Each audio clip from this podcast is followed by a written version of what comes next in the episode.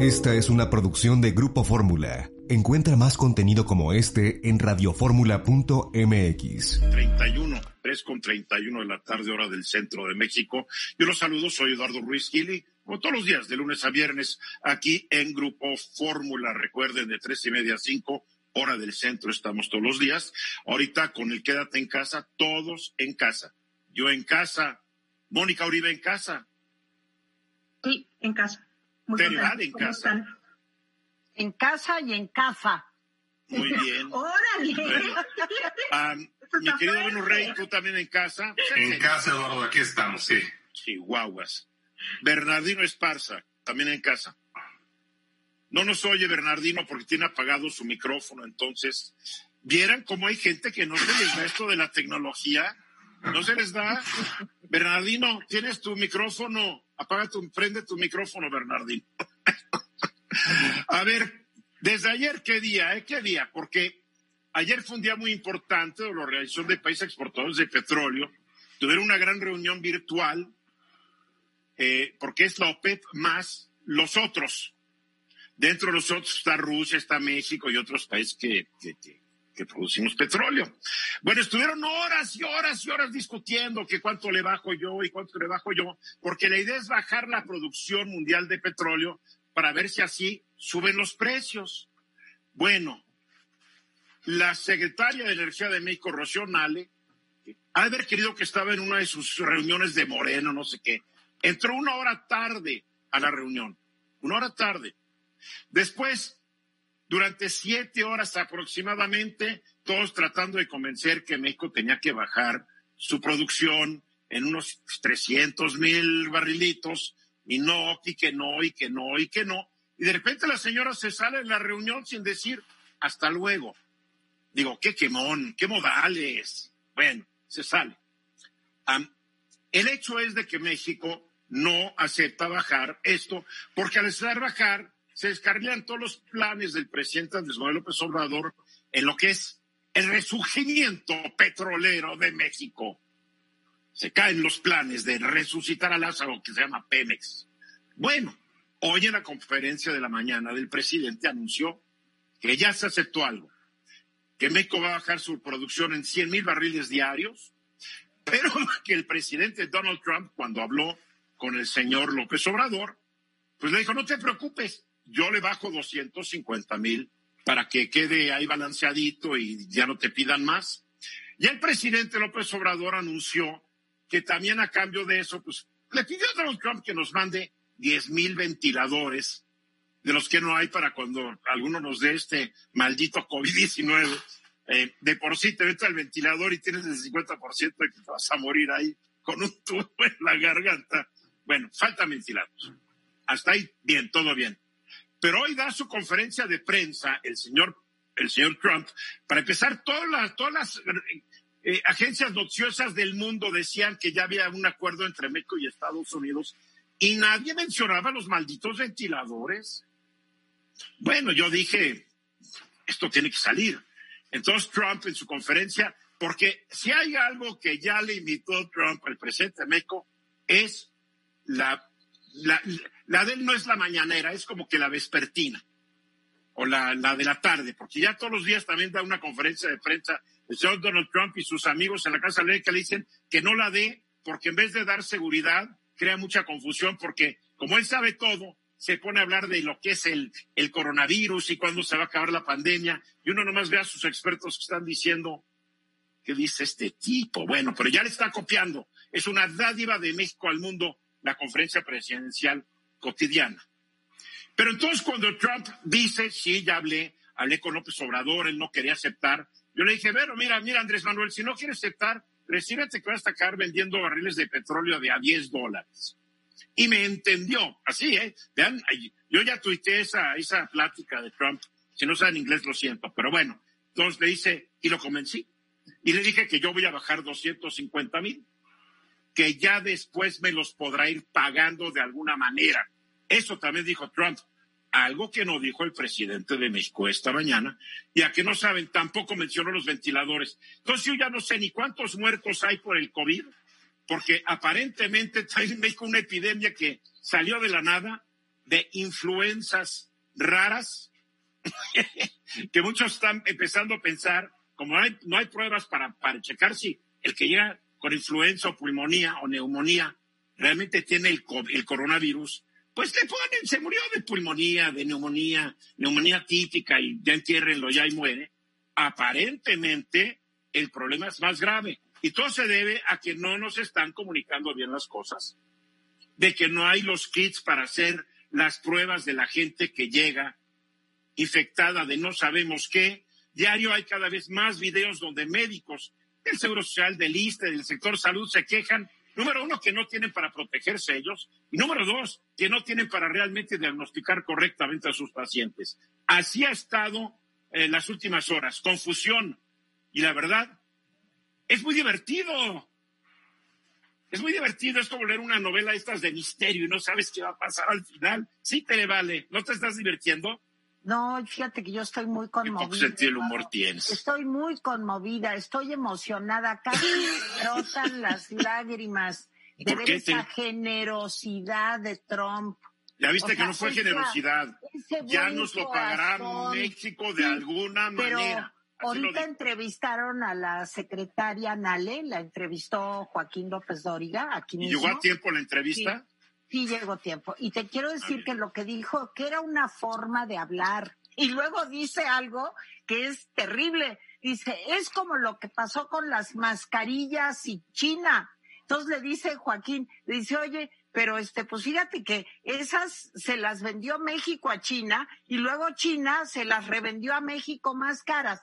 Bueno, bueno, bueno, es una muestra de la cooperación entre los países. Oye, es que no da una la señora Nale. Desde que era diputada no daba una y después está de secretaria de Energía y no da una. Eh, lo único para lo que sirve es los lunes para decir cómo va dos bocas. Sí, ahora yo nomás Estoy viendo que muchos, que muchos de la 4T se van a querer meter a nuestra chamba cuando ya no tengan chamba. a ver, Mónica Uribe. No, no, espérame, nomás déjame terminar. Yo lo que exijo como mexicana es que me digan a cambio de qué el presidente Trump bajó 250 millones de barriles y a quién se lo va a pedir, a Exxon, a Shell, a cuál de las siete Bueno, rápidamente, mira, Trump dijo ya nos lo pagarán, a ver de qué manera, número uno. Y número dos, las petroleras de Estados Unidos son empresas privadas. Pues sí. A ellos no les puede decir el presidente, aquí no es como Pemex. No, allá el presidente va a decir, oigan, Petrolas, bájenle. Y le pueden decir, vete al demonio. Van a bajar porque el mercado está inundado de petróleo y no tienen clientes, así de fácil. A ver, Mónica Uribe. Bueno, aquí hay un tema clarísimo. La 4T, el gobierno de Andrés Manuel López Obrador, tiene un proyecto anclado al tema del petróleo y no quieren salirse de ese tema. Es verdaderamente un absurdo que, dadas las circunstancias mundiales, no quieran cooperar con todos los demás países productores de petróleo.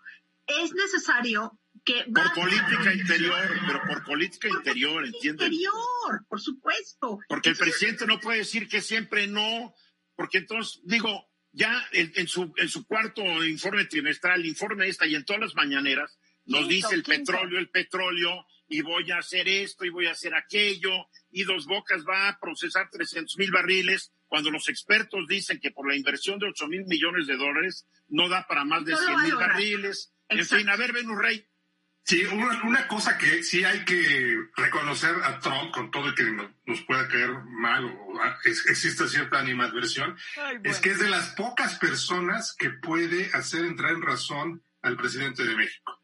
Mira, este, e, e, esa maniobra suya, decir, bueno, si no entendieron lo, de la reducción de la producción de barriles de petróleo, pues bueno, sorry about that, pero nosotros lo vamos a hacer por ellos y ya después vemos lo terrible, Venus, lo terrible es la, la actitud de Trump cuando decía, no quería entender, yo le tenía que explicar si quería vender barriles de 10 dólares. O sea, como que híjole, me dio pena ajena. Claro, es que le, dijo, le puse con peras y manzanas para que viera que era necesario bajar. El Ahora, pero Donald Trump no es que lo convenza, es la potencia número uno y lo tenemos de vecino. ¿Qué quieres que mañana diga oye, como tenemos muchos problemas y necesitamos dinero, vamos a dar, vamos a poner un impuesto a las remesas. No, Eduardo. A ver, mi querido Bernardino.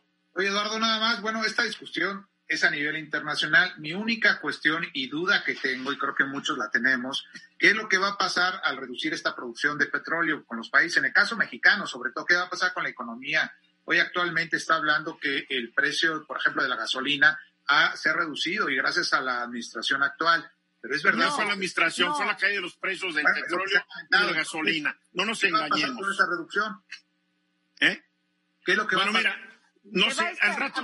Yo pido regresando, no, no, Tere, regresando al corte No. voy a hablar con una experta analista de este asunto, pero sí les quiero decir que hasta el momento eh, el, el arreglo, el arreglo que se ha logrado en la OPEP ha sido un desastre, porque hasta el momento los precios del petróleo traen un derrumbe de casi el 10% el West Texas y de 4% el Brent.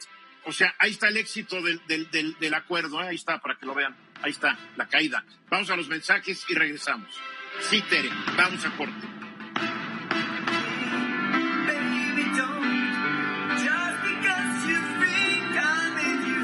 Regreso. Hoy van a estar ustedes escuchando una rola virtual que nuestro queridísimo Venus Rey y sus amigos hicieron y vamos a estar viendo. Ahí está tocando el piano Venus, que ustedes saben es un gran compositor, un gran músico, además de poeta, um, escritor, abogado, poeta erótico y fotógrafo. Pues ahí está la rola, ahí está la rola. Vamos a estar escuchando Venus en esta con Ricardo Roel. Están cantando Let the Sun Go Down on Me. Bien, ayer me encontré en Twitter un análisis, una, una manera muy simplificada de decir lo que había ocurrido ayer con, con Rocío Nale y todo el lío que armó esta señora. Yo lo quiero decir, ella no lo hizo por sí, es, son las órdenes que va recibiendo por orden del patroncito, también hay que entenderlo. Pero me gustó mucho la forma en que Abril Moreno hizo toda una descripción que yo lo retuiteé y gracias a ella descubrí que hay una manera en que uno puede retuitar lo que son los hilos como un solo texto. Y dije, pues vamos a invitar a Abril Moreno. Abril, Abril es fundador y directora general de Perceptia 21. Um, fue nombrada vicepresidenta del Comité de Energía del Instituto Mexicano de Ejecutivos Finanzas. Es socia en Nación Oil and Gas Alliance. Trabajó durante muchos años en Pemex. Entonces sabe de lo que está hablando. Y le doy la bienvenida esta tarde a Abril Moreno por el Skype. ¿Cómo estás, Abril? Muchísimo gusto, muchas gracias Eduardo, pues muy bien afortunadamente, un saludo a todo tu, a toda tu audiencia también, muchas gracias. Y pues sí, creo Además, que, para que la- si la gente te quiere seguir es abril-more. Así es, así es. Arroba abril-more. A ver, platícame. Me gustó mucho tu capacidad de síntesis. Lo que fue un verdadero desbarajuste que armó esta señora Nale. Pues lo resumiste muy bien. A ver, para el público que no haya leído tu tweet, ¿qué es lo que pasó? ¿Qué pasa y qué va a ocurrir? Ahorita Bernardino Esparza decía, bueno, ¿qué va a pasar con todos los planes energéticos del presidente López Obrador? Mira, ahí te va. Eh, empezamos con la parte histórica, que es la parte de la OPEP, con la parte de este y, y el COVID. Desde el 2017, más o menos, 2016-2017 ya empezamos a tener una sobreoferta del petróleo, o sea, una sobreproducción del petróleo. ¿Por qué? Porque Estados Unidos descubrió que había shale en su país. Entonces empezaron a explotarlo, se incrementó la producción, Arabia, este, Rusia, todos siguieron produciendo. En el 2017 dijeron, eh, vamos a hacer una reunión, el Tratado de la Alianza de Viena, para que podamos hacer una medida, una toma de decisión y va- eh, hacer un recorte. Se hizo un recorte más o menos de un 1.2 millones de barriles diarios. Pero, eh, y con eso continuaron, más o menos estábamos, digo, sí, con los precios, eh, con una sobre, de todas maneras, una sobreexplotación, ex- sobreproducción, pero ahí, ahí la llevábamos. Pero resulta que en diciembre llega una cosa que se llama el COVID, coronavirus, mejor conocido por todos. Entonces, Y algunos ¿qué pasa? malpensados dicen que desde noviembre ya estaba en China y que hicieron tarugo los chinos. ¿eh? Sí, eso dicen. Pero mira, quién sabe, todos los gobiernos ocultan cosas, pero veamos No, ¿cómo que- crees? Este no. Este no, ¿verdad? Así es. Bueno, entonces, ¿qué pasó? Bueno, y entonces resulta que en diciembre, este, em, bueno, en más o menos en, ¿qué fue? En enero, febrero, se, se dice, se- ya la Organización Mundial de la Salud dice, bueno, ya, esto es una pandemia. Y nos encierran a todos. En China nos encierran en las casas, eh, eh, los encierran en Italia, en Francia, porque pues se va incrementando. ¿Qué pasa cuando nos encerramos? ¿Qué es lo que estamos viviendo en México? Pues lo que pasa es que ya no usamos el coche, ya no ya usamos el transporte público. Eh, como sabes, la parte de la aeronáutica también, pues se cayó completamente el sistema de aviación. se cayó también la parte marítima eh, la parte de transporte de bien, servicios y productos, de productos y bienes, perdón, también se cae. Entonces, más o menos del total del crudo representa el 60% la parte de los combustibles. Entonces, pues nos encerramos y entonces ahora tenemos dos variables. Por una parte tenemos la parte del petróleo, que hay una sobreoferta, y la parte de la gasolina, que hay una caída en la demanda de los, de los precios de los combustibles y del, y del petróleo en sí. Entonces, yo como le digo, es un choque de tren, ¿no? Entonces, esto es, este es el contexto internacional. El 6 de marzo dicen, bueno, vamos a reunirnos, vuelve a decir Arabia Saudita, que es la que encabeza al grupo de la OPEP, que son los países este, exportadores de petróleo, y dice, vamos a reunirnos porque vamos a prever porque esto se está poniendo muy feo. Y entonces le dicen, invitan a los países de la OPEP más, que no son los países de la OPEP, sino son encabezados por Rusia, algunos de ellos, ¿no? Entre los que están ahí Venezuela, ahí estamos nosotros también metidos y algunos otros. Y les dicen, oigan, pero es que necesitamos que ahora ustedes hagan un recorte de 1.5 millones de barriles. Entonces Rusia dice, pues no, no va a haber.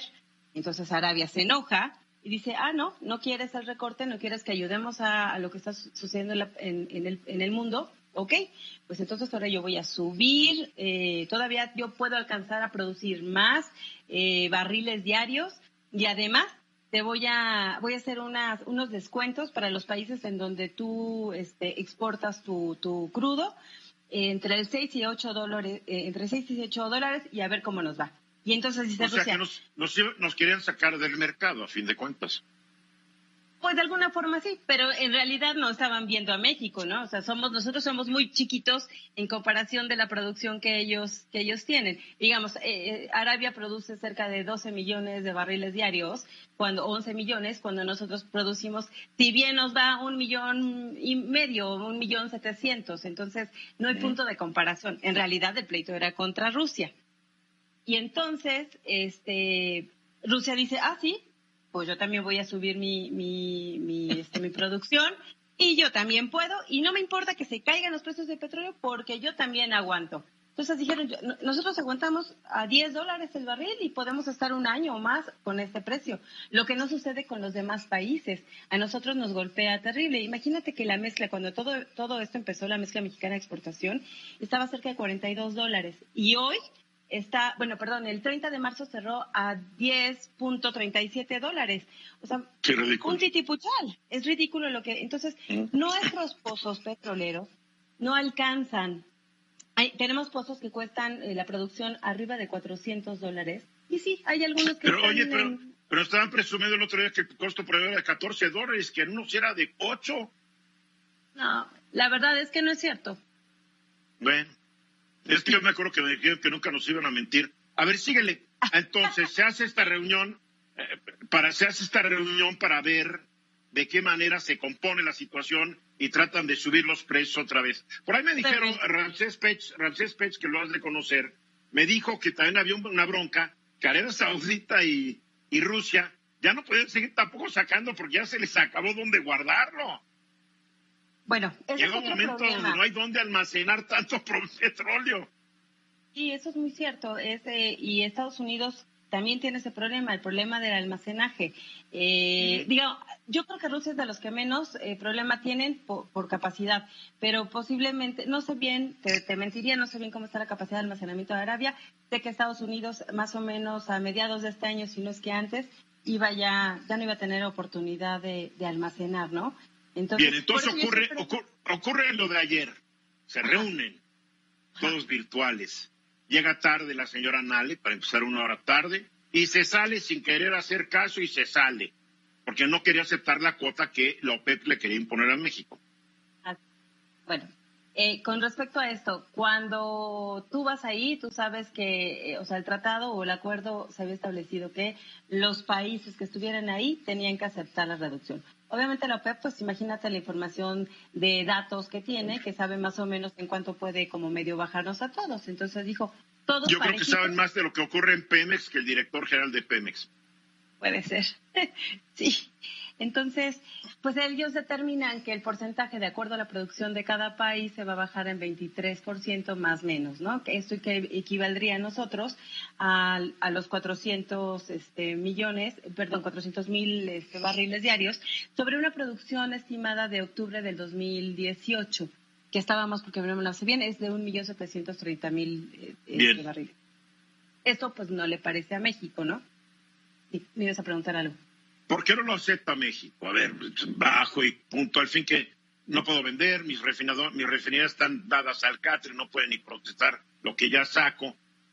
¿Qué perdía México? Es un tema político, Eduardo, básicamente.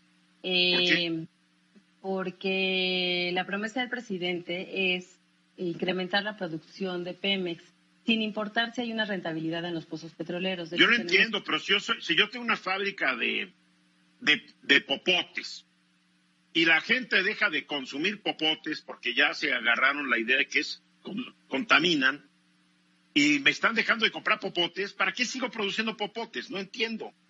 No entiendo. O es como una tortería ahorita que está cerrada en la ciudad.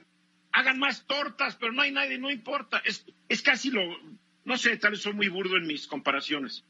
No, tienes mucha razón. Es algo que creo que para muchos de los que nos dedicamos al sector, pues no, tampoco lo entendemos, más que una cuestión, eh, la parte ideológica es una parte emocional y es una cuestión de su base electoral. Entonces, él tiene clientes, él tiene electores a los cuales le prometió ciertas cosas. Y esta es parte de su... Así es. Yo lo entiendo, desde un punto de vista político lo entiendo, pero ¿qué consecuencias va a tener esto para la economía y para Pemex, Abril? El... te, voy a, te voy a pedir una cosa. Vamos a ir a unos comerciales y regresando, sigo contigo. No te vayas. Ahorita regresamos. Vamos a unos comerciales y regresamos aquí a Grupo Fórmula, porque ahí está la musiquita que me están diciendo que vamos. Aquí estamos ya de regreso exactamente, son las cuatro de la tarde con un minuto hora del centro, el palomazo virtual estaremos hablando al rato con Venus Rey sobre su palomazo virtual. Y nuevamente le doy la bienvenida a Abril Moreno, especialista en el sector energético. Abril, ¿qué va a pasar entonces con todo esto? Porque Trump ya dijo que él le ofreció 250 mil barriles diarios al gobierno de al presidente, y que ya verá cómo nos los cobra después. No me gustó eso. Y por el otro lado, no mencionó los 10 mil ventiladores que el presidente dijo que le pidió a Trump y que yo ya decía, hijo, qué buena onda, 10 mil ventiladores, aunque sí me brincó un poco, por si Trump no le puede mandar ventiladores a 48 de 50 gobernadores en Estados Unidos, menos creo que nos los va a mandar a nosotros, ¿no?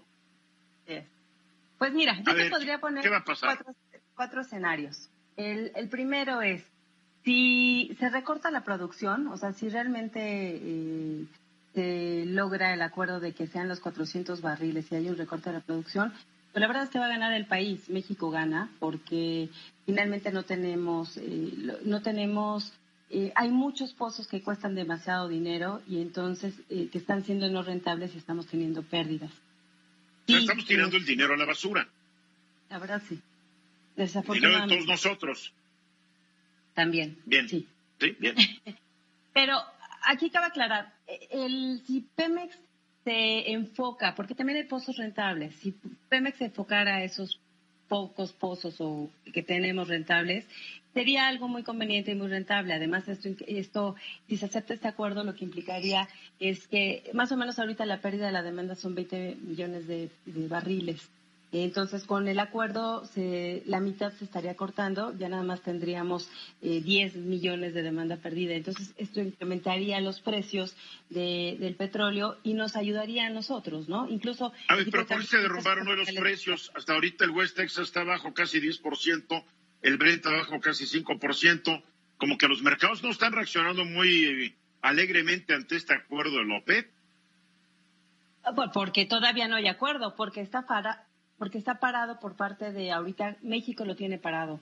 Entonces, porque dijeron, si no, si todos los países no afirman y acuerdan, entonces, este, pues no, no se va a llevar a cabo. Pero no, entiendo, el presidente López Obrador dijo que ya, que sí, que 100 mil, y Trump dijo que le va a entrar contra los 250 mil, ya son 350 mil.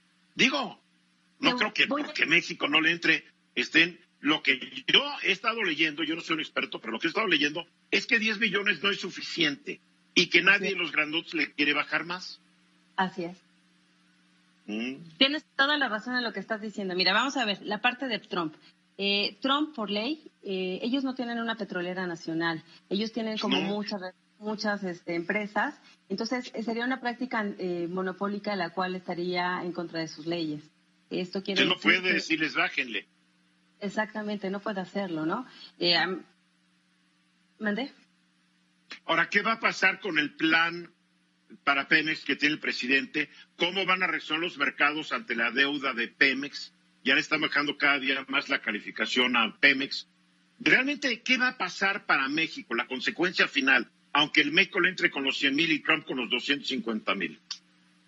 Pues es que no estamos nada bien, Eduardo. Mira, ya de todas las calificadoras, la única que falta por bajarnos la calificación es Moody's, o sea, ya está Fitch, ya está. Eso quiere decir que los préstamos cada vez van a ser más caros para nosotros. Nuestra parte, em, ¿cómo se llama? Eh, ellos sacaron, ay, se me olvidó la palabra, es, eh, digamos, es como un seguro, ahorita te recuerdo el nombre. Eh, ¿Las coberturas? Para... No. Coberturas, gracias las coberturas eh, sacaron, eh, pero lo sacaron a 49 dólares. Ellos piensan que con 49 dólares pues ya vamos a campechanear. La realidad es que no sabemos ni siquiera a cuánto de la producción este, metieron dentro de esas coberturas. Entonces, la Qué bueno que, lo dices, porque el, pueblo, el público cree, ay, es que México tiene un seguro de 49 dólares. Pues, ¿qué compañía de seguros va a asegurar toda la producción de un país? Imagínate, ya hubiera quebrado la compañía de seguros aseguran un monto que no sabemos cuál monto es de barriles. Así y hasta qué límite bajo, ¿no? Así es. Sí, de hecho, eh, los metieron a transparencia y en cinco años no podemos saber este cuánto, cuál es el monto, ¿no? Entonces. Por seguridad eh, nacional, me imagino, ¿no? Sí, por seguridad nacional, de hecho. Entonces, esto implica que vamos a tener una repercusión muy, importante económicamente hablando. Este, de por sí que tú sabes que ya durante cinco trimestres ya traíamos una, una recesión técnica de menos 1%. Todas las instituciones financieras internacionales dicen que vamos a una caída, empezaron con 4, 4.5 del PIB, eh, luego que 7, que 8. Hay hoy quien dice que podemos llegar hasta un 10% a la caída del PIB. esto va a ser un impacto económico tremendo para el país. no entiendo entonces cómo se, no entiendo entonces cómo se van a generar dos millones de empleos cuando nomás desde que empezó este lío se han perdido 230 mil. O sea, no lo entiendo. O sea, ¿será que yo no entiendo la economía moral? Yo entiendo la economía clásica, ¿no? Entonces, no, la verdad, estoy aceptando que no entiendo, no sé. Eh, capaz de que por ahí hay unas recetas nuevas que van a poder hacer que se generen dos millones de empleos, a menos de que todos los dos millones de empleos se generen el que pague sea el gobierno a través de nuestros impuestos, pero esos no son empleos. Pero no va a haber dinero que alcance tampoco, Eduardo, porque eh, no están, una otra promesa de campaña justamente tiene que ver con la parte fiscal, entonces no quieren incrementar los impuestos, ¿no?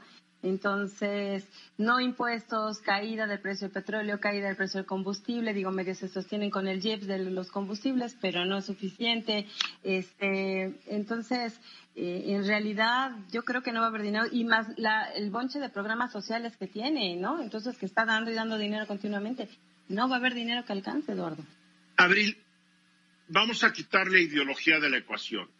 Sí. Si el gobierno dijera ya, vamos a olvidarnos de estos planes porque no es el momento actual. Queremos, pero no podemos, porque hay una salida hasta política de este asunto. ¿Qué debería hacer el país ante la perspectiva actual, ¿qué debería hacer con Pemex? Porque además, si queremos que ahorita entren la iniciativa privada, no le va a entrar porque no es negocio. ¿Qué puede hacer, qué puede hacer el gobierno? Mira, yo creo, pues son varias cosas. La primera es enfocarse, como te dije, a los campos rentables este, ahorita, por lo menos este año en donde la caída del precio está tan tremenda, el, precio de crudo, no enfocarse a los que no son rentables, ¿no? A estos que te digo que van arriba de 400 este, dólares por barril. creo que hoy debería de, por lo menos, retrasar la construcción de dos bocas. Eh, es, un, es un barril sin fondo, dos bocas. Estamos, la Agencia Internacional de Energía el año pasado, perdón, a principios de este año eh, sacó, publicó que durante el 2019 viene una, vino una caída muy fuerte de la refinación en el mundo. Y no porque vayamos a dejar de utilizar este, los combustibles, el petróleo, ya jamás va, vamos a hacer y ya nada más nos vamos a ir a la transición y a los eléctricos. No, ¿Cuál es la razón de por qué ha caído esto? La refinación es sí, porque efectivamente empieza en muchos países la transición energética, en donde se están utilizando el 60% del consumo de, combustibles viene del transporte marítimo, aéreo y este y terrestre. Entonces, eh, sí, en muchos países están usando ya gas natural, están usando electricidad, va a bajar. Esto se va a empezar a utilizar más eh, el petróleo más en petroquímicos, en plásticos, ¿no? Entonces, ha venido bajando. Entonces, México debería de dejar, es un absurdo el seguir pensando en la refinación. Las empresas, las grandes majors, déjame comentarte esto antes, las grandes majors como Shell, como Total, como BP, se están convirtiendo de empresas petroleras a empresas de energía. ¿Qué quiere decir esto? Que están abriendo áreas de solares, eólicas, eh, ojalá empiece también el hidrógeno, y creo que es hacia donde también Pemex debería de caminar. O sea, no, porque aquí no queremos que aquí no queremos que haya eólica porque se ven muy feas. Y como dijo el secretario de Energía, le roban el aire a los pobladores de los lugares. Así es. O sea, como que, es el, como que el mundo está al revés en México, ¿no? El, el mundo está yendo hacia un lugar y en México quieren insistir que nos quedemos. Es la idea que yo tengo. No sé si sea la correcta o no pero tengo, tengo la idea como que hay una ideología anclada en el pasado, un pasado que parece que fue glorioso, que no lo fue, que fue la expropiación petrolera, que fue Pemex, que fue Lázaro Cárdenas. Pero estamos a, estamos a 2020. Sí, no eh, entiendo. Una nueva refinería cuando las que tenemos no funcionan al tope. No, están en, eh, están, más o menos están produciendo entre el 40 y el 45% de, de, de su capacidad las refinerías. Entonces, ¿para qué construir una nueva? Es como si me, hago una nueva casa cuando ya tengo cuatro casas y no las veo nunca y hago una nueva. Eh, no entiendo. Eh, sería más fácil que hiciéramos la reconfiguración de las tres, las tres restantes, las tres que nos hace falta, este, perfeccionáramos las otras tres, es decir, que dejáramos al dedillo las seis y entonces si quiere incrementar su producción de refinación, que lo haga. Pero realmente esto nuevamente es un tema de campaña, es un tema ideológico para ayudar a las promesas que generó en su, en su estado, en su parte. Pero yo creo que el presidente tiene una buena salida. Nadie estaba planeando esto, nada, o sea, el COVID, no creo que nadie estuviera planeando el COVID y sus consecuencias de desastre a nivel mundial. Entonces creo que el presidente tiene una salida lógica y justificable de decir, ¿saben qué? Nos agarró la pandemia, tenemos que cancelar esto y esto y esto, no lo estamos cancelando, lo vamos a posponer. Punto, ¿no? En fin, qué lío, ¿verdad, Abril? Sí, la verdad es que sí, estamos, hay que agarrarnos, hay que tomar previsiones, porque quién sabe cómo va a venir la economía en los siguientes meses, meses para los mexicanos, y yo creo que hay que preocuparnos por ser solidarios, por ayudar a nuestras comunidades, por preocuparnos ahorita también ver la parte sanitaria, que yo creo que es una de las, eh, de los motores o de las primeras cosas que, queremos, necesitamos solucionar, Eduardo. Muy bien. Abril Moreno, mil gracias. Seguiremos platicando próximamente. Te lo agradezco. Muy bien, muy bien. Pues fíjate que, que ahora que pues tenemos que guardarnos en casa los, que podemos, claro. Pues mira, aproveché para hacer estos palomazos virtuales a distancia con amigos. Ya llevo cuatro, vamos a seguir haciendo y, es como una... Eh, digamos, una emoción que, que, salió de nosotros, de mis amigos y, de mí, pues para tratar de, dar ánimo a la gente, de tratar de seguir dentro de lo que se quepa en nuestra vida normal y seguir nuestras actividades, ¿no? Los, los hacemos estos palomazos virtuales, ya llevo cuatro, los compartimos en las redes sociales y fíjate que pues han sido muy bien recibidos por, por todos los amigos. Oye, Benú, ¿sabes qué deberías de hacer? Deberías de hacer como Resistiré. Yo no sé si han visto esta canción que grabaron muchos eh, cantantes, eh, artistas españoles y que se volvió, es el himno de, de la resistencia al virus. Sí, tienes, hacer algo así, Venus, con Sí, todos. fíjate que me acabas de dar la idea. Yo creo que sí sería bueno hacer algo así, ¿eh? Sí, Oye, sí. una canción más en español, ¿no? Sí, a- a- sí, a- ahorita, ahorita pusimos, la, se- sonó la Es que estaba yo en cabeza. otra cosa y no la puedo oír. Sí, pero es un tango que... Una canción gringa, inglesa y argentina. ¿Dónde está la... Ah, no, ahí viene, ahí viene, ahí viene. A ver, a ver. Oye, me siento oye, ofendido en mi nacionalidad. No, no, no, no. Oye, Bien, bien, sí. pero ¿sabes qué? Que cantemos nosotros también los... Que vete a volar, cantar. Tú ponte a cantar. Yo cantaba... Vamos, mira, lo hacemos con mucho cariño. Este, yo grabo en, en mi casa eh, en la parte del piano. No, está muy padre, me gusta las mucho. comparto y así los vamos armando. Las, A ver, sí quedó, sí quedó claro todo lo que nos acaba de explicar eh, Abril, ¿verdad? Sí, Clarísimo. sí, No. sí. Más, que- más claro ni el agua. Y lamentable, pero es que lo que tú dijiste, Eduardo, tienes mucha razón. No se puede hablar de la energía. Fíjate, ya me estoy preocupando, porque a cada rato estoy de acuerdo contigo. Yo no sé qué, qué pasó de veras, ¿eh? Ahora te voy a decir, este, yo creo que es muy cierto. Al presidente le parecen las energías limpias, pues como algo que no conoce, le parecen feos los ventiladores de la energía eólica. Eh, Entonces, son feos, oye, son feos. no, son a mí no se me hacen feos. se me Bueno, A mí tampoco te- se me hacen feos. Bueno, usted, ustedes tienen un sentido de la de la estética un tanto dudosa, porque un- la verdad son bastante feos, pero son no. necesarios. Pues claro. Entonces, digo, dime que tiene bonito una torre eléctrica. Ay, pues sí es muy guapa. Nada, nada. ¿Cómo no? perdóname, Hay unas más favor. delgadas Sí, que Que otras. que te pongan una torre enfrente de tu casa, a ver, te estás burlando. Pero hay gente que No. tiene que vivir junto a estos Oye, porquerías no de edificios. A mí no me eres muy poco, que eres muy poco perdón. sensible, Tere. tú Ojalá estés de acuerdo amor, conmigo con también en tu, insensi- eléctricas. tu insensibilidad, Tere. No. Insensibilidad. No, no. Nada más por eso, nada más por eso, ¿sabes qué? Nada más por eso. Venus Rey, no hay coordinación en la comunicación. Lo que estamos viendo, ¿no? No hay, no hay coordinación, Eduardo. Fíjate que ayer eh, el presidente López Obrador pues hizo este llamado que me sonó casi, casi hasta un poco desesperado al presidente Trump para que le vendiera 10 mil, 10 mil eh, ventiladores, respiradores.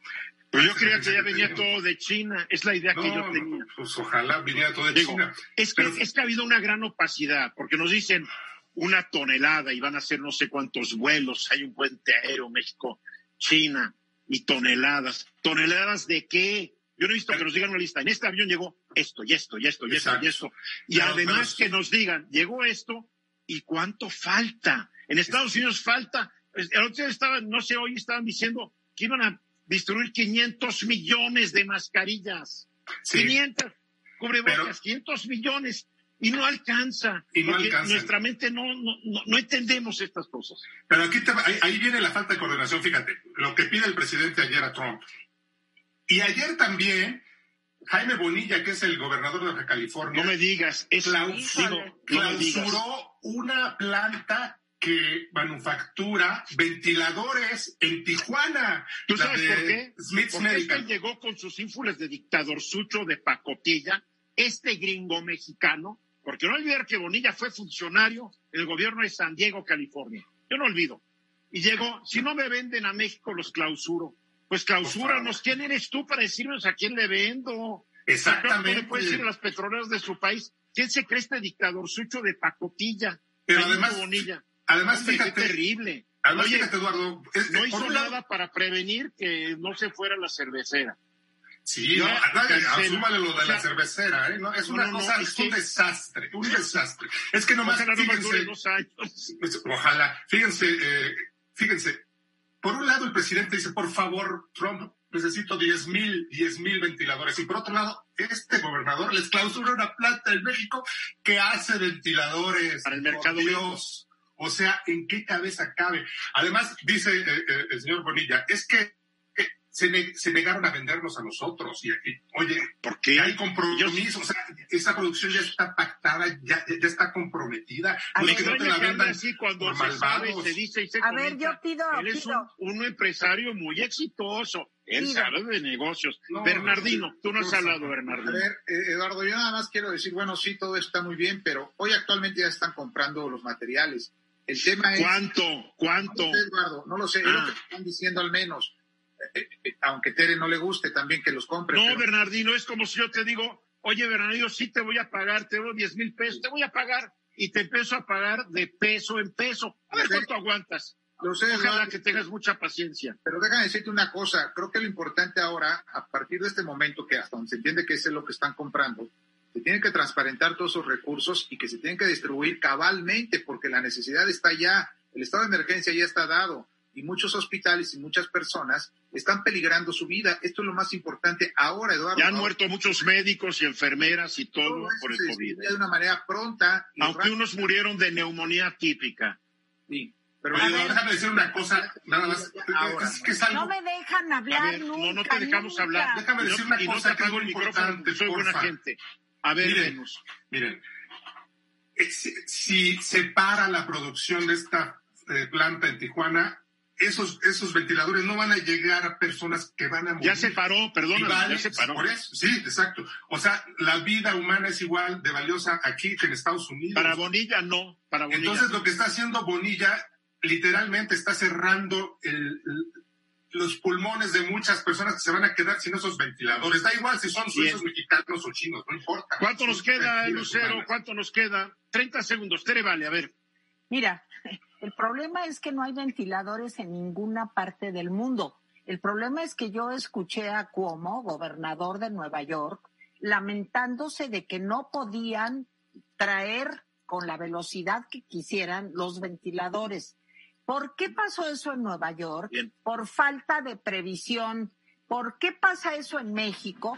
¿Cómo es posible que ahorita, hoy en abril, estén Bien, ya se pidiendo acabó tu los tiempo. ventiladores? Vamos a ir a los mensajes. Gracias, No Tere. son Como digo, 30 ventiladores, son. Son respiradores. tre- se usan los dos términos, Tere, para tu No me gusta el otro. Am, vamos a ir a los mensajes. ¿Cuánto Ah, nos queda, mi querida Lucero? Ya, ya tenemos que ir a los mensajes, porque No. Tere no tiene idea lo que son 30 segundos. Para ella 30 segundos No. es como para Venus. Ya viene el material. Sí, ya viene, ya viene. Mensajes, No. ya viene. Regresamos después de esto. A ver, Bernardino, yo creo que todos tenemos, eh, todos quisiéramos que existiera todo lo que se necesita para enfrentar al coronavirus que hace estragos.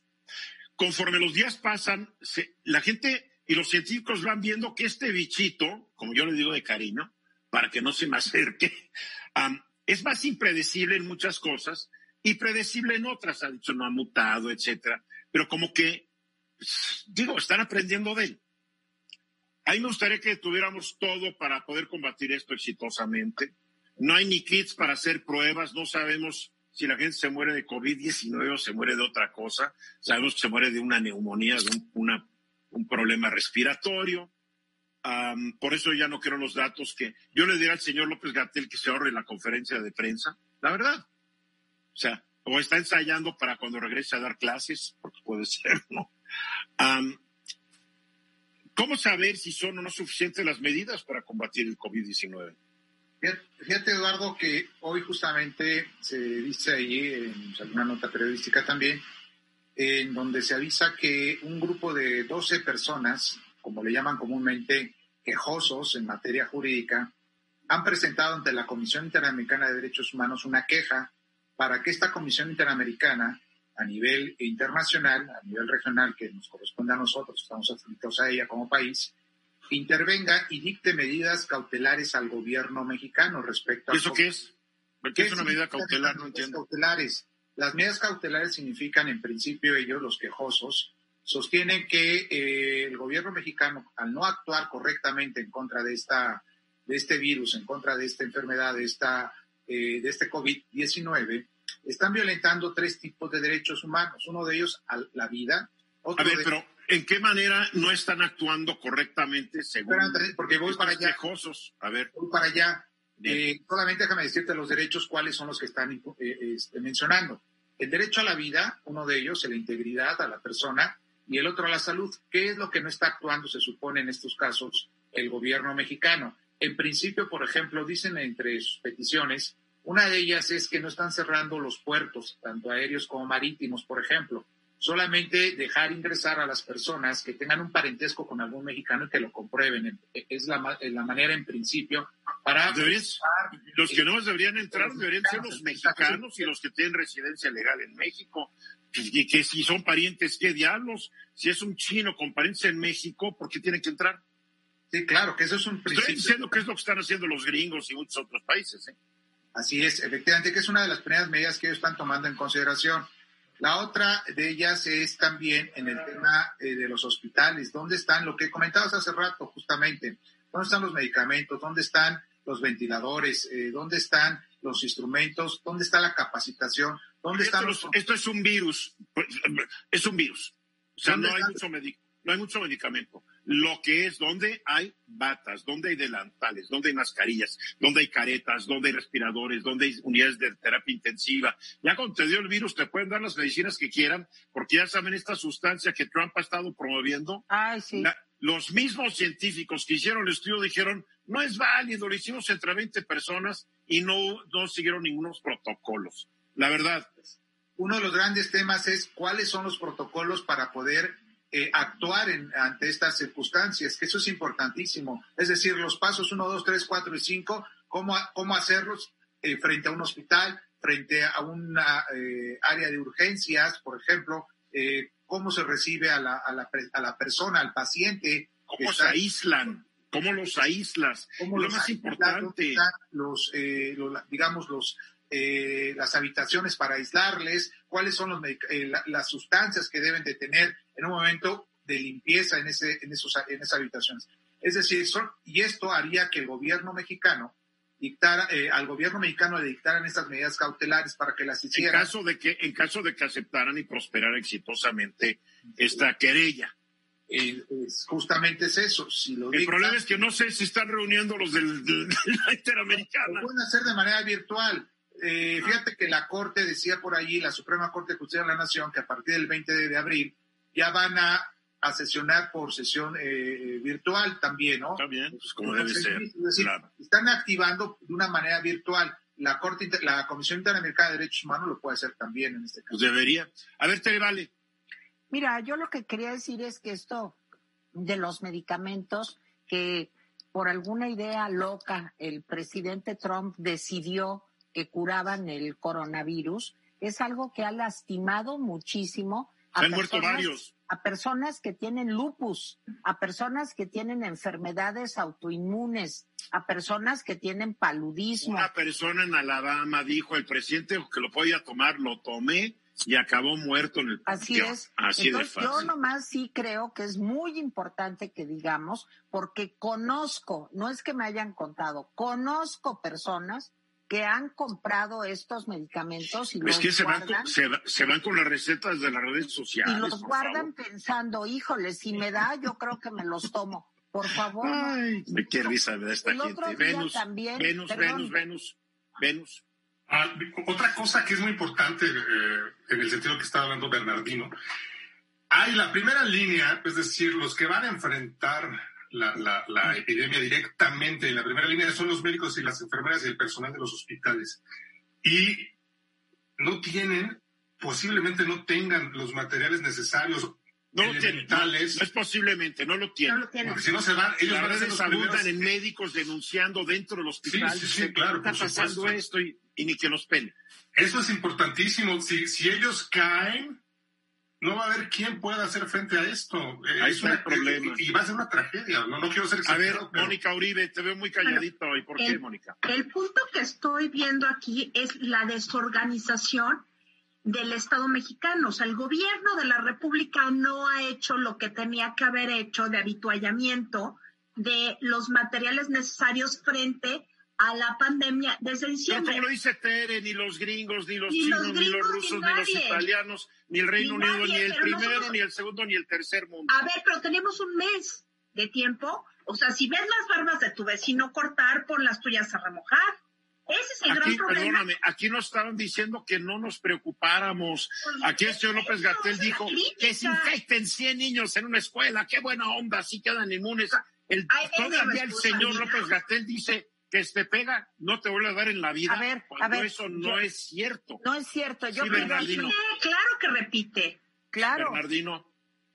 Uno de los, de los temas, inclusive también de esta característica, de esta queja, es las pruebas rápidas, Eduardo, que eso es importantísimo. No hay, no hay en Estados Unidos. Es lo que mencionan ellos en esta parte. No, sí, ya hay más. Algo, Sí, hay más, pero no hay más. No, no alcanzan, vamos a decirlo así. alcanzan las pruebas. Pero también quiero decir algo, este, este problema de hospitales, de atención de hospitales, no es de ahora, Eduardo, es de hace siempre. años atrás, eso es cierto. Sí. Tú llegas a urgencias de cualquier hospital y te tarda en atenderte entre A ver, ¿cuántas veces no hemos visto publicados en medios, en internet, gente tirada en, en el pasillo, porque no hay Qué camas, no hay camillas? Qué mal, pero para Desde eso- siempre. Sí, qué mal, pero para eso ahorita se trata de que esta nueva administración. Sí, pero no se va a lograr en un año lo que fue un descuido de Oye, 50 pero como años, dice. Mónica, no estoy teníamos un mes, teníamos un Sí. mes de adelanto para Estoy, comprar estoy cosas. de acuerdo. No para Pero andar tú- vendiendo Tú eres de las que cree que en un año se van a corregir todas las estupideces que eran los de antes. En un año no se No, corrige Eduardo, el desastre no, nacional, sí, perdóname, A ver, di tú pero- arreglas tu vida en un año, por favor. Ni- Ni- ni- Discúlpame. Ni en seis años, Eduardo. Ajá, Nadie pero lo puede arreglar, pero sí responder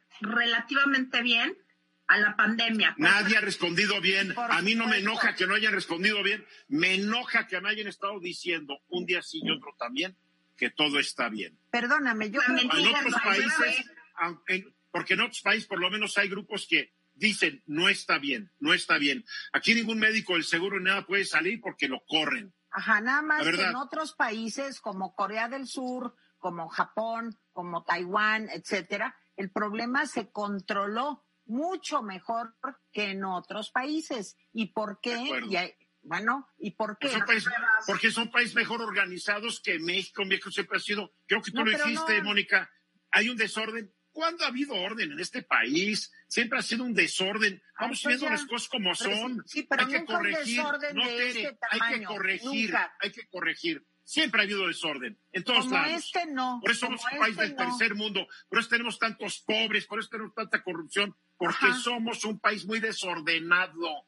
Punto. Y Tere tiene la idea. Tere tiene la idea, en ese país. Oye, Eduardo, lo- que que comen- antes todo estaba bonito, por favor. Lo que comenté la vez pasada. todo es fíjate, que antes- Tere, si estuviera Anaya Omid, estaría igual. Igual, No, no, igual, perdóname, igualito, no. igualito. No, a ver, el secretario no, de Hacienda, el, el que fue alto funcionario en Hacienda durante dos sexenios, ¿qué hizo para mejorar el sistema de salud de este país? Por favor, Oigan, de decir estarían- ¿qué sandeces. creen que para de veras concluir, Bernardino, del- para Para concluir, Bernardino, para concluir, Bernardino, te borro, esta- Tere, te borro. Vamos a ver qué es lo que sucede con esta No, queja espérame, no importa. de derechos humanos. Ay, me borré yo.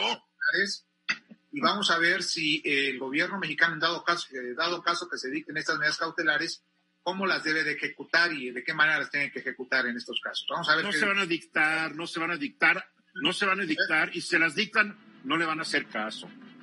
así La es. verdad.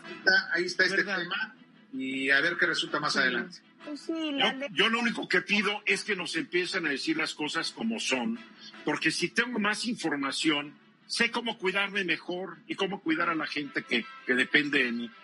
Más, no puedo pedir más. Bernardino, estás hundido en tu carrera eh, de abogado. La ley no importa. Entonces, ¿ya para qué trabajas? Ay, pues ahora, ahora Tere va a decir que México ha sido un país muy cumplidor de las leyes. No, sí, Tere, pero- todo no. el tiempo pasado fue mejor. Pero ahora estamos peor. Y regresamos. Tere. Yo sí quiero agradecer y hacer público la extensión y el agradecimiento de todos los que estamos al aire en este momento, a todo el equipo, porque hacer un programa, eh, no solo estamos nosotros aquí con nuestras genialidades, no. Los que sí trabajan están detrás de la cámara, porque a todos ustedes creen que Tere Val está trabajando No, o que Mónica Uribe está trabajando. ¿Cómo crees? No, aquí los únicos que estamos trabajando son Venus Bernardino y yo. Exacto. Como siempre. Bueno, mil gracias. En sistemas tenemos a Ariel Cárdenas, a Bernardino Luna. Sin ellos no se hace esa transmisión. Solo están en sistemas para que funcione el Zoom, para que funcione el, el, el Skype, para que funcionen estos métodos de los iniciados. También gracias a los que se encargan de la transmisión por radio, que son Raúl Cruz e Isaac Cruz, están ahí. Gracias a Miguel Guevara, Stephanie Lara, Enrique González, Gabriela Castro, Javier Castillo, Lucero Zamora, Michelle Hernández, que están en todo lo que es la producción, la producción de la tele, eh, ustedes no pueden ver, pero no, no podemos mostrar, el, no podemos mostrar dónde está Francine y dónde está Lucero para que la gente los viera. Si se puede o no se puede. Que no, dice Frank que no. No, no se puede o sí se puede. es que no entiendo. porque está, está haciendo así y yo no entiendo. ¿Se ¿Estás saludando o no? Ah, sí, bueno, ahí están. Y atrás de Francine van a ver un vidrio y después de ese vidrio está toda la gente que está encargada de, a ver, asómense, no sean tímidos. Está toda la gente que está encargada de que esto se vaya por telefórmula. No se ven. No, son tímidos, son, no son como tú de exhibicionistas. Exacto. Gente, gente tímida, ¿no? Ahí están, como tú ahí que están. Hasta, hasta la campanilla estabas enseñando hace rato por Hola, hola. Oye, vamos a, darles un aplauso, ¿no? Y a Francisco. Recuerden que hoy a las 8 de la noche salgan a su balcón, a su puerta y apláudanle a toda la gente que está trabajando para que nosotros podamos darnos el lujo de estar en nuestras casas. Es bien importante. No sé si lo hicieron ustedes ayer. Yo sí me asomé a mi puerta, aplaudí, ya me sentía medio ridículo, pues estaba yo solo. Pero es que tarde o temprano algún vecino va a decir que hace este loco, se va a asomar, me, me va a decir si ya perdí la razón por el encierro, y va a decir, no, le estoy aplaudiendo a la gente. Y hay que hacerlo, no hay que ser esto. Aplaudir desde una ventana o desde una puerta no es para los tímidos, ¿eh? Oye, no es para los Francine, no has dicho, Eduardo. Francine Sarrapi no necesita que yo la reconozca porque ella sabe, ella sabe. Bueno, ahora aplausos. Además, tuvimos, aplausos. Además, hace rato tuvimos un buen agarrón por teléfono. Que aplauda Eduardo lo bueno también. Es que, lo bueno es que le mandé un GIF ahí muy chistoso y yo hago que se ría. Ay, sí, no, sí, sí, se ríe de mí, se ríe de mí, Tere. Ay, Tere, qué, qué, qué bárbara, Tere. hoy, Tere, tú te has portado muy mal hoy, Tere. Mónica Uribe, ¿cuál es tu tema, Mónica? Mi tema, bueno, pues la, la, entrevista que le hicieron al Papa sobre el coronavirus. ¿Qué dijo? Dijo cosas súper interesantes. Primero, este, esta entrevista es, es inusual porque se la hizo su propio biógrafo, Austin Ivory, que es un un periodista católico británico, y este, con todo el tema del coronavirus le, le mandó unas preguntas, dijo que si aceptaría una entrevista. Entonces el Papa le dijo, sí, se lo mandó por correo electrónico, sí, pero déjame que te las envíe este, en audio, no voy a escribir nada. Nada más te voy a pedir que me hagas eh, pues tres preguntas. Y de esas tres preguntas, este, lo que el Papa le contestó básicamente es uno, la Iglesia tiene una oportunidad importantísima de reconvertirse, que no sea una iglesia ni rígida ni Montessori. La otra es... Eh, Oye, ¿te parece una cosa? No se oye bien. En este momento no se oye. El virus, el virus, sí se oye, ¿no? el virus como que no, no, oímos bien. va a tener las, pues que los me apagado. Yo aquí en mi micro puesto, todo está en orden. ¿Sí se me oyó no? No, ya, ya, ahorita ya te oímos. Bueno, ya está fallando. Aquí dice que tu, que tu, banda está, está baja, la banda... Pues, la banda, pues no sé, ya se oye bien, ¿no? Ya se oye. La, la pregunta, Mónica, es que de repente me está llegando reza esto, virus, virus vete, virus vete en nombre de Dios, vete en virus de... Oraciones contra el virus. ¿Realmente, el, ¿Realmente el Papa se las cree? A ver, el punto es que el Papa tiene que tener dos, dos formas de actuación o quizá tres. Una como jefe de Estado Vaticano, en donde tiene que garantizar la seguridad sanitaria de los habitantes de la Ciudad del Vaticano. Esa es una. Dos, tiene otra que es la parte espiritual que tiene que acompañar a la gente en este momento de incertidumbre. ¿Cómo lo hace? A través de las oraciones en Internet. O sea, las misas hoy, hoy terminó, bueno, todo, todo la liturgia de Viernes Santo. Ayer también se hizo la liturgia de Pero entiendo que es la liturgia, todo, todo un proceso, ¿no? Es todo un proceso que, que no se dejó de hacer aunque fuera puerta cerrada. O sea, no se pudieron hacer las procesiones, estas cosas. Este acompañamiento espiritual es parte de su chamba. La otra es llevar a la reflexión de lo que podemos hacer como sociedad, creyentes o no creyentes, sobre cómo tratar a la naturaleza. Y eso, esa es una parte muy importante de su pensamiento. Bueno, su encíclica tiene que ver con la naturaleza. Sí, exactamente. Dice, bueno, la economía, después de esta crisis tenemos que repensar nuestras relaciones económicas para ajustarlas a la naturaleza, ser consistentes con la naturaleza misma y con la naturaleza humana misma. Es que todo lo que has dicho hasta ahorita se me hace muy lógico, que no tienes que ser papa para decirlo, pero se me hace muy lógico y comprensible, ¿no? Pero, ¿qué, tan, ¿qué tanto le ayuda al Papa o a la Iglesia Católica que sigan con esto, que los escapularios y todos estos asuntos, sin hacer alusiones personales? A ver, el, el, el tema del Papa no está centrado en la religiosidad popular. Ese tipo de cosas, mm, él lo, lo, lo pone de lado porque no es el centro de la religión. Sino, es, que, es que mi pregunta, y por esto lo pregunto, porque para muchos católicos ese es el centro. Pues sí, pero en realidad no lo es. O sea, hay, muchos que no son católicos también. O sea, pero para muchos católicos. por descontado. O sea, cuando yo veo escenas de un cura caminando en Italia con una cruz haciéndole fuchi al fuchi caca al, al virus, pues no creo que el virus le esté haciendo mucho caso, pues porque Italia es un desastre. Bueno, también con todo respeto, Moni, pero eso del acompañamiento espiritual, yo entiendo que lo tiene que hacer el Papa para su grey pero, sí, claro. pero muchas personas pues no necesitamos el acompañamiento. Tú te acompañas de Netflix. Pero, esa es una parte que, que quien, quien, quiere lo asume y quien no quiere no lo asume. Pérez acompaña de Netflix y pero, pero sí es verdad que dice Eduardo, eh, Mónica, eh, esto de, de, los objetos sacros es fundamental. Yo he visto cómo se suben a un helicóptero el, el, el obispo, no, sí, bueno, por ejemplo, el de Querétaro, con el Esas ridiculeces porque los y bendice desde no, arriba. Eso no lo aprueba el Papa. O sea, el Papa no está a favor de esas demostraciones. Ah, yo no creo.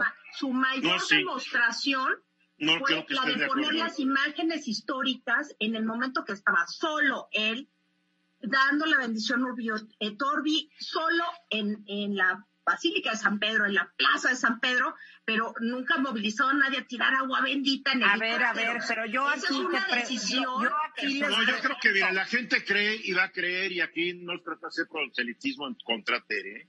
No. La gente que crea lo que quiera, Claro. pero que también la gente cree, yo creo, yo creo personalmente, que una oración donde estás invocando a Dios para que se, para que se muera el virus, pues no sé qué tan efectiva sea porque ya sabemos que el virus tiene una capa de proteína que la tienes que matar con jabón.